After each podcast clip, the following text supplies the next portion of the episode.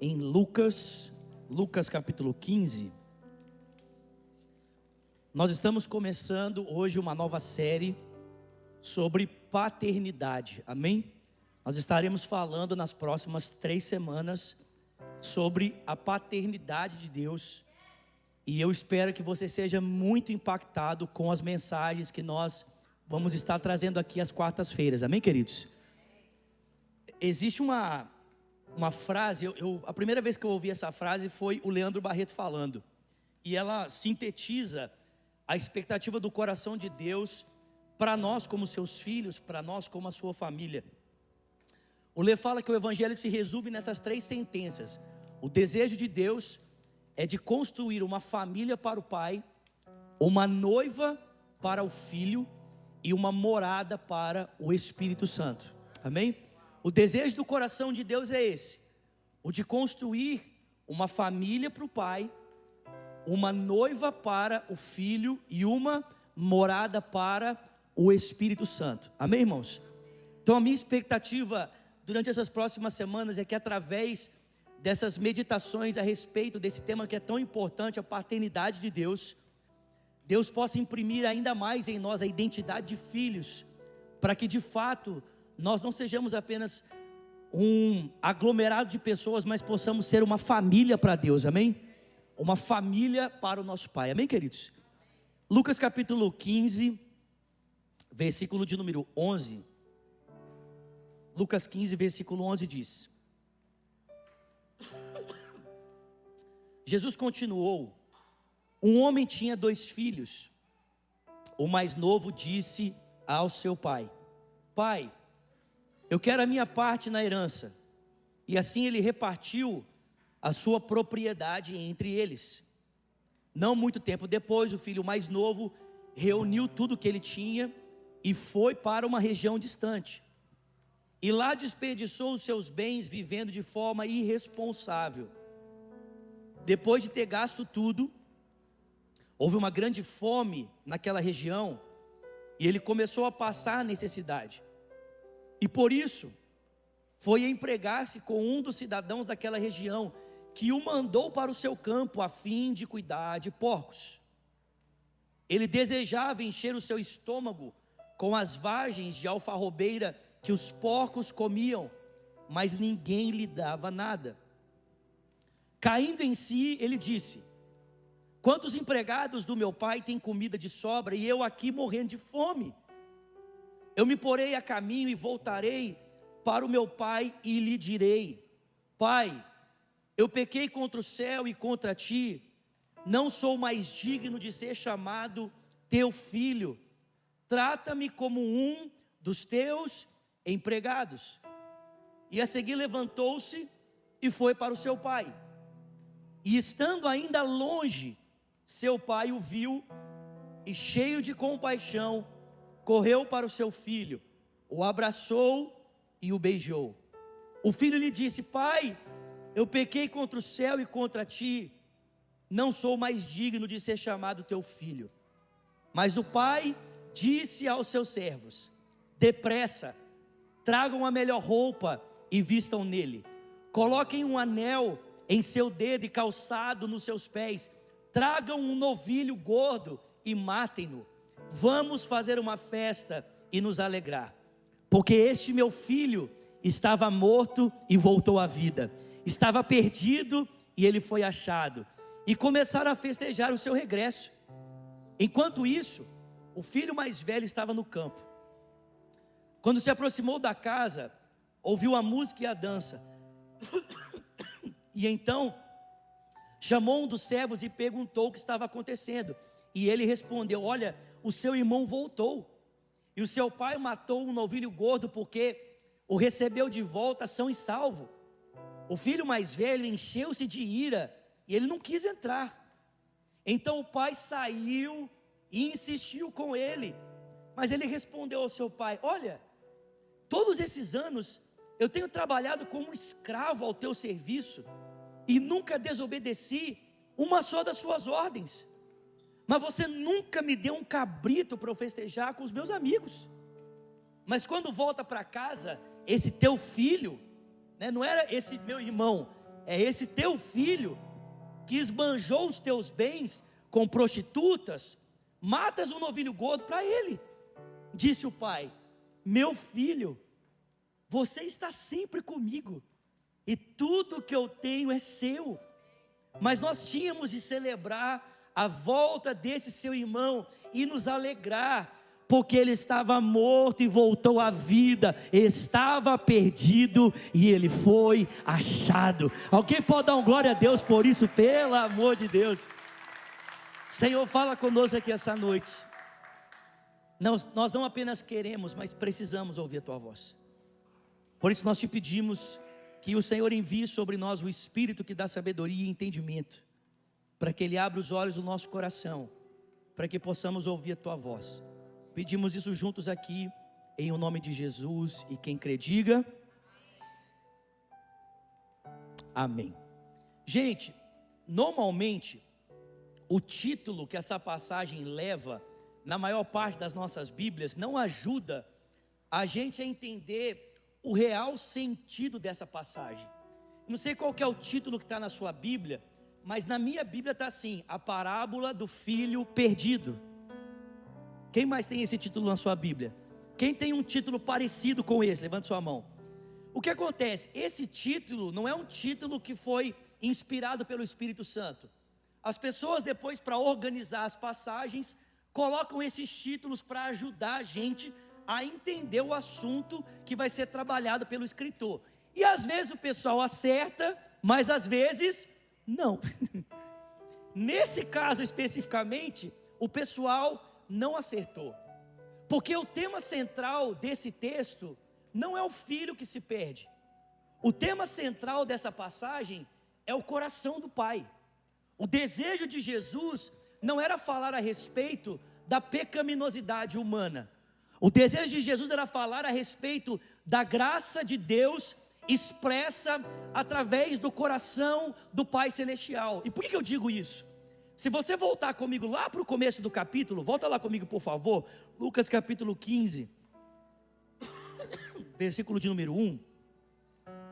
Gente, eu estou tossindo porque é um restinho de uma gripe que ficou aqui e está sendo curada, amém? Mas eu vou sair totalmente curado hoje em nome de Jesus. Meu Deus, aleluia. Lucas 15, versículo 1, olha o que o texto diz: Os publicanos e pecadores estavam reunidos para ouvi-lo. Mas os fariseus e os mestres da lei criticavam Jesus, né? Este homem recebe e come com pecadores. E então Jesus começou a contar essa parábola. Ou seja, a cena que está por trás desse texto que acabamos de ler é a seguinte: Jesus estava sentado e à volta dele, como costumeiramente sempre estava, estava gente que ninguém queria estar perto.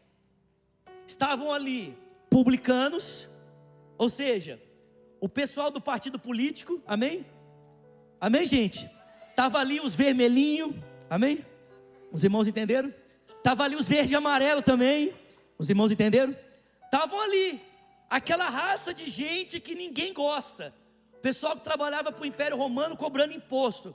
E estavam os pecadores. Normalmente, quando a Bíblia fala de pecador, ela está falando de todo tipo de pecador que você possa imaginar. Gente que era adúltero, gente que vivia em prostituição, gente que era viciada em jogo. Era esse tipo de gente que estava ali em volta de Jesus. E os fariseus e os mestres da lei, vendo o tipo de companhia que Jesus tinha para ensinar, falaram assim: cara, isso é um absurdo. Esse homem aí sentado com esse monte de gente pecadora, será que ele não se toca, não? Um homem santo jamais andaria com gente assim. Irmãos, presta atenção, vale lembrar que nós temos um texto na Bíblia que desafia a gente a não fazer isso, exatamente isso, a não sentar no meio de pecadores, amém?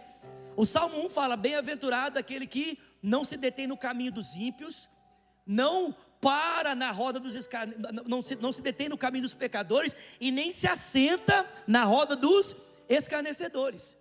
A questão é que não era Jesus que andava com os pecadores, mas os pecadores é que andavam com Jesus. Não eram os pecadores que ditavam a rotina de Jesus, mas ele é quem ditava a rotina deles. Amém, gente? Jesus estava com os pecadores com a finalidade de cumprir uma missão. Ele não se permitia ser influenciado por eles, mas ele os influenciava. Quando a Bíblia diz para nós não andarmos com pessoas que não têm Deus, é para a gente não se permitir ser influenciado pelo estilo de vida delas, mas para nós trazermos essas pessoas para andar conosco, para que elas possam ser influenciadas pelo nosso estilo de vida, amém? Era isso que Jesus estava fazendo, ele estava influenciando as pessoas, e ele sabia exatamente quem elas eram, ele não estava enganado, pensando assim, não, esse pessoal fica falando que essa galera aí não é gente boa, mas eles são gente boa, não, eles sabiam que eles não eram gente boa, amém? Mas era exatamente da companhia de Jesus que eles precisavam, porque a religião daquele tempo repudiava esse tipo de gente, porque o entendimento que eles tinham da forma como interpretavam a Bíblia era que esse tipo de pessoas não mereciam a graça de Deus, eles mereciam o juízo de Deus. Deus tinha que pesar a mão sobre esse tipo de pessoa e não estender graça e misericórdia. Essa era a forma como eles entendiam a Deus e era a forma como eles entendiam a relação de Deus com alguém que aparentemente não parecia santo como eles. Ou seja, você não é como eu, então Deus tem que pesar a mão em você. Ah, você não faz o que eu faço, não? Então você não é digno da minha companhia e nem é digno da companhia de Deus. Jesus se apresenta a essas pessoas para apresentar, irmãos, um aspecto do caráter de Deus que chocava a religião daquela época. Ele se apresenta para mostrar o coração de Deus a respeito daquelas pessoas. E diferente do que as pessoas pensavam, que Deus achava dos pecadores, que Ele não queria nenhum tipo de relacionamento, Jesus vem para mostrar o contrário. Jesus ama o perdido, Ele ama o pecador, o Pai ama o pecador. Afinal de contas, Jesus conta duas parábolas para dizer que Deus estava atrás do pecador, assim como um homem que ia atrás de uma ovelha perdida, e assim como alguém que ia atrás de uma moeda perdida, Deus estava atrás do pecador, porque eles não podiam ter muito valor para a religião, mas mas o pai amava cada um deles e desejava tê-los de volta. Por quê? Porque Deus é pai dos pecadores. Alguém pode dar glória a Deus por isso? Deus é pai dos pecadores. Jesus vem para mostrar o seguinte: Deus não está zangado com você, não, Ele está atrás de você. Não é assim que qualquer pessoa faz. Quando alguém tem uma ovelha perdida, o que, que a pessoa faz? Vai atrás dela. Quando a pessoa tem uma moeda perdida, e a dracma era uma moeda muito valiosa, ela era a representação de um dia inteiro de trabalho. Imagina você trabalhar o dia inteiro e ganha dois mil dólares. Nossa, ninguém deu um amém, gente. Vocês não crê, não? Crê aí. Não, pastor, não, é que dois mil dólares é pouco, amém? Dois mil dólares é pouco, entendi. Vocês querem mais, amém? Imagina você trabalhar o dia inteiro e ganhar três mil dólares. Ô irmão, recebe aí em nome de Jesus. Amém? Recebe, vaso. Você crê? E você perde o envelope. Há uns meses atrás, um amigo meu lá de Orlando perdeu o envelope com o trabalho dele de um mês inteiro. Você acha que ele procurou? Sim ou não? Meu filho. Ele virou tudo, só faltou levantar os carros da rua assim. Por quê? Porque quando a gente pede algo de valor, a gente vai atrás. Irmão, presta atenção. Você acha que Deus olha para o nosso estado de perdição e Ele ignora a gente? Não. Deus olha para o nosso estado de perdição e Ele se move na nossa direção, porque Deus é o Pai dos pecadores. Alguém pode dar um glória a Deus por isso? E Jesus vai terminar essa série de mensagens, descrevendo então o coração do Pai Celestial. Então o tema central aqui não é o filho que se pede ou o filho que fica na casa, mas é a forma como o coração paterno de Deus se move em relação ao nosso relacionamento com Ele. Como é que Deus responde a uma pessoa que foge e a outra que é indiferente à presença dele mesmo dentro de casa? Porque eu não sei se você está percebendo aqui, mas o problema não estava apenas no filho que foi embora, o problema também estava no filho que ficou porque ambos eram indiferentes à presença do pai. E a pergunta é: como é que esse pai, que tem dois filhos indiferentes à sua presença, vai se relacionar com cada um deles? Como o, o amor do coração de Deus vai responder a esses dois filhos que estão na casa desse pai maravilhoso, mas se recusam a reconhecer o valor do pai que eles têm. Jesus vai mostrar o coração do pai. E ele diz que esse pai tinha dois filhos. E o filho mais novo olhou para o pai e falou assim: Pai, você poderia dar minha parte na herança? Porque eu estou afim de sair aí, fazer umas loucuras, então assim, eu queria minha parte na herança. Irmãos, na nossa cultura, na cultura é, ocidental, isso quase que soa como um pedido comum. Né? Um filho que se aproxima do pai e fala assim: Ô, ô pai, você podia me dar uma grana aí para mim comprar um negocinho ali? Isso aí, na nossa cultura, parece super tranquilo, sim ou não? Mas na cultura de Jesus, o que esse filho estava dizendo é mais ou menos assim: Pai, eu não posso mais esperar a sua morte para eu ter a minha herança. Eu queria que o Senhor morresse. Mas já que o Senhor não morre para eu ter a minha parte, antecipa logo a minha parte, então, antes da sua morte. Porque para mim o Senhor morreu. O filho estava expressando o desejo dele para a herança, mas ter a herança significava desejar a morte do pai. Aquele filho, irmãos, era tão indiferente ao pai que estava ali, que na cabeça dele não via a hora do pai morrer. Pai, morre logo, me dá a minha parte. Agora, sabe o que é impressionante?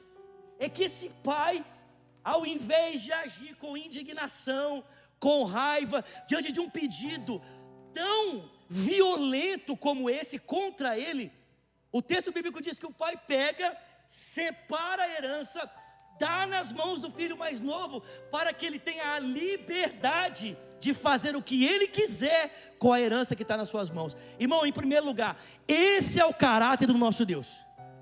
O Deus que nós servimos não impõe sobre nós a obrigação de termos um relacionamento com Ele, Ele se dispõe a se relacionar conosco, amém, queridos? Ele nos coloca dentro de uma casa e proporciona um ambiente para que nós tenhamos relacionamento com Ele, mas Ele não nos obriga, Ele nos dá a liberdade de escolhermos se queremos estar com Ele ou não, e caso a nossa escolha seja a de não estar, Ele respeita a nossa decisão. E permanece na mesma posição, aguardando o tempo em que nós perceberemos o valor que o nosso Pai tem e voltemos para estar com Ele para sempre. Meu Deus do céu! Charamanadas. Esse é o nosso Pai. É o Pai, irmãos, que se apresenta a Adão, que cria Adão e a sua mulher, os planta num jardim, e a Bíblia diz que ele se apresenta a eles e diz: Olha, eu, eu criei esse ambiente para vocês e para nós termos relacionamento, e eu proporcionei todas as condições que você precisa para que você possa se relacionar comigo e tenha toda a provisão necessária para isso. Você só não deve comer da árvore do conhecimento do bem e do mal, porque no dia em que você comer dessa árvore, certamente você morrerá. E Deus dá a esse casal a liberdade de escolher se eles queriam permanecer naquele lugar na relação com Deus ou se eles queriam ser independentes de viver a sua vida, irmãos. O primeiro casal escolhe pela independência e Deus graciosamente os permite sair e os poupa de viverem mortos eternamente quando não permite eles comerem da árvore da vida no estado de morte. Esse, irmãos, é o coração do nosso Deus. Não sei se você entende isso, mas presta atenção. Só o fato de Deus ter decidido nos criar para além dele mesmo, para ter um relacionamento conosco, isso já colocou Deus numa situação de risco. Porque, irmãos, presta atenção: Deus criar alguém além dele para se relacionar, significava dar a essa pessoa a escolha de permanecer nesse relacionamento ou não. Porque antes de nós existirmos, Deus estava muito bem com ele mesmo, amém, queridos? Amém? amém? Tipo assim, eu acho que Deus olhou e falou assim: a minha vida está muito calma, está muito tranquila, eu vou arrumar uns problemas para mim, amém? E aí resolveu nos criar. Mas irmão, presta atenção: Deus estava muito bem, não estava sozinho, porque no ser de Deus existem três pessoas, amém? Pai, Filho e Espírito Santo. Mas aí Deus fala assim: não, eu quero ter alguém para além de mim para me relacionar. Só que quando Deus cria alguém para além dele para ter relacionamento, Se Deus não dá a essa pessoa a possibilidade de escolher permanecer ou não, ele não é um amor, ele é tirano. E o nosso Deus não é tirano, ele é amor. E o amor não impõe, o amor conquista. Então Deus preferiu nos dar, irmãos, a liberdade de escolhermos estarmos com Ele ou não, mesmo que isso custasse muito para Ele. O texto bíblico diz que esse filho aproveita a liberdade dada pelo pai e ele sai com a sua herança, e ali ele começa a torrar tudo. O escritor diz em primeira instância que ele gasta tudo que ele tem, mas irmão, presta atenção: esse pai não permitiu que o filho ficasse longe dele sem qualquer tipo de informação. Quando o filho volta para casa e o irmão mais velho vai confrontar o pai, o irmão mais velho diz para o pai: Pai, você sabe como ele estava gastando dinheiro? Ou seja, no tempo em que o filho esteve longe, o pai ainda procurava o quê? Notícias a respeito dele. O pai queria saber como é que ele estava. O pai queria saber se ele estava bem. O pai queria saber se ele estava saudável. O pai queria saber como é que ele estava gastando dinheiro. O irmão diz: Esse teu filho mais novo gastou o dinheiro todo com prostitutas e com seus amigos. E o negócio estava bom, irmão. Enquanto tinha dinheiro para farra, bem, era balada todo dia. Amém? Rodeio final de semana. Mas acabou o dinheiro e veio um tempo de seca. E a Bíblia diz que aquele menino começou a passar fome e sem sustento, sem dinheiro para se sustentar, ele começou a procurar trabalho. Começou a procurar trabalho. Só que ele não encontrava trabalho. O único trabalho que lhe foi oferecido era ir para uma fazenda cuidar do que, gente? De porcos. E o texto diz que ali na fazenda, cuidando dos porcos, ele desejava comer a comida dos porcos. Alguém já viu lavagem alguma vez na sua vida aqui? Quem já viu lavagem aqui? Irmão, lavagem é igual. Né? Presta atenção. O texto diz que o menino desejava, não é que ele comia, não. O texto diz que ele desejava comer essa comida. Irmão, presta atenção. Eu fico imaginando nessa hora, os fariseus ouvindo Jesus contar essa história e os fariseus dizendo assim: é isso mesmo. Não quis ficar com o pai? É isso que ele merece. É sofrimento mesmo. Deus tem que pesar a mão mesmo. Porque era isso que a religião dizia. Uma pessoa que não aceita ficar com Deus tem que sofrer, a mão tem que pesar, essa pessoa tem que experimentar de algum tipo de dor, tem que ficar lá no meio de porco mesmo. Irmão, o porco é o animal mais desprezível para o judeu, tem que ficar lá no meio do que é desprezível, tem que desejar comer a comida do que é desprezível. Então, até essa parte, acho que os fariseus estavam assim: é isso mesmo, Jesus, maravilha, põe a mão nele. Mas o texto diz que de repente, naquele estado de caos, o texto diz que o filho caiu em si e ele se lembrou: o meu pai é bom.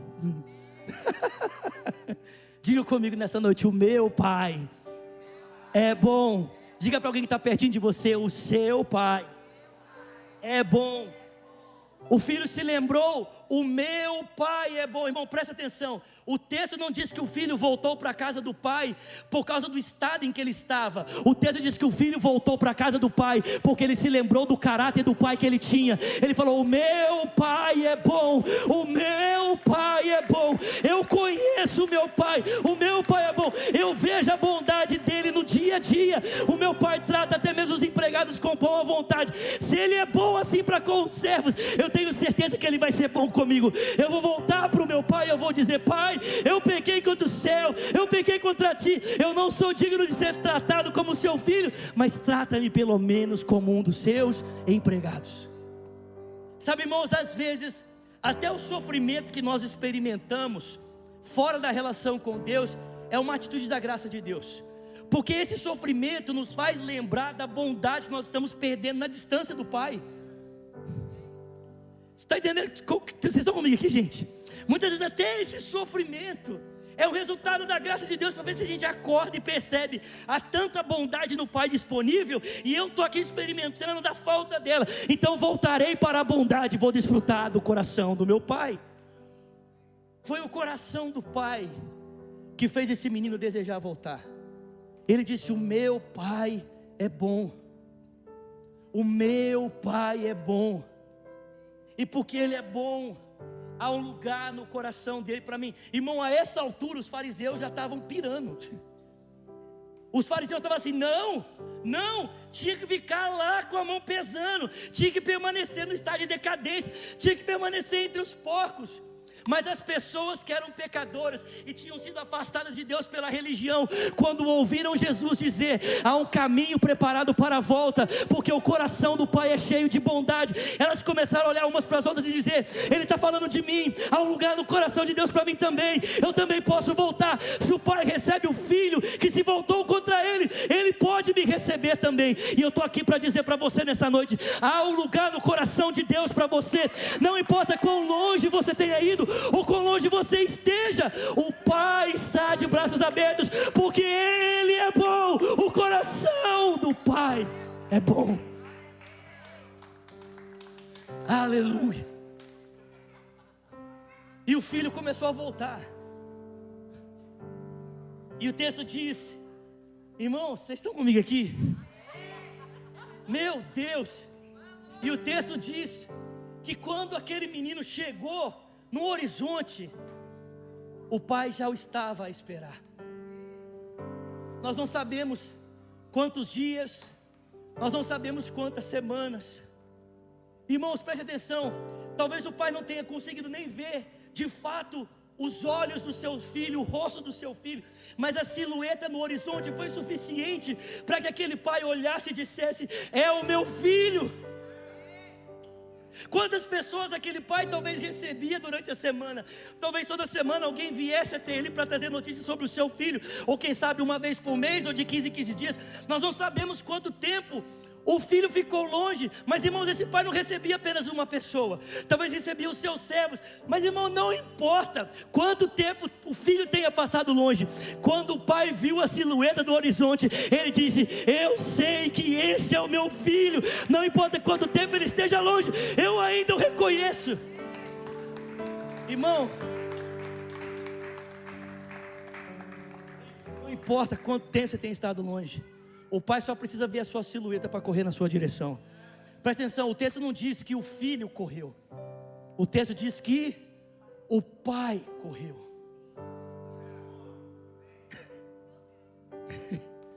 Não foi o filho que ao avistar o pai encheu-se de coragem e correu na sua direção. Não, não. Aquele pai que a saudade, irmão, pelo amor de Deus, irmão. A saudade do pai. O carinho do pai, o amor do pai, ele não aguentou esperar. Irmão, como um bom judeu, aquele homem jamais poderia correr. Correr nesse estado para um judeu era um ato de humilhação. Os fariseus nunca corriam, eles andavam tranquilamente, a cada passo, porque isso mostrava respeito, isso mostrava autoridade. As pegadas de um rabino judeu mostravam o poder do seu ensino, a autoridade do seu ensino. Correr, irmão, era uma humilhação, era uma falta de compostura, era uma falta de autoridade. Irmão, presta atenção.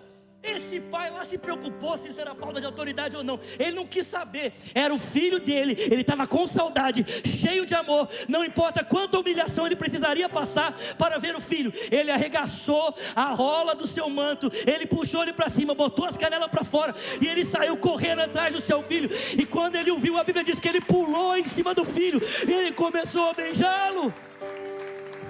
Não importa quão sujo ele estava, não importa quão fedido ele estava, quão distante ele estava, o pai começou a beijar. Vocês estão comigo, gente? Pelo amor de Deus. E o texto diz que em meio abraços e beijos, o pai ouve o filho dizer: Pai, eu pequei contra o céu e contra ti. Em primeiro lugar, ele reconhece o seu pecado. Ele não terceiriza a responsabilidade. Ele não diz assim: olha, pai, foi um acidente.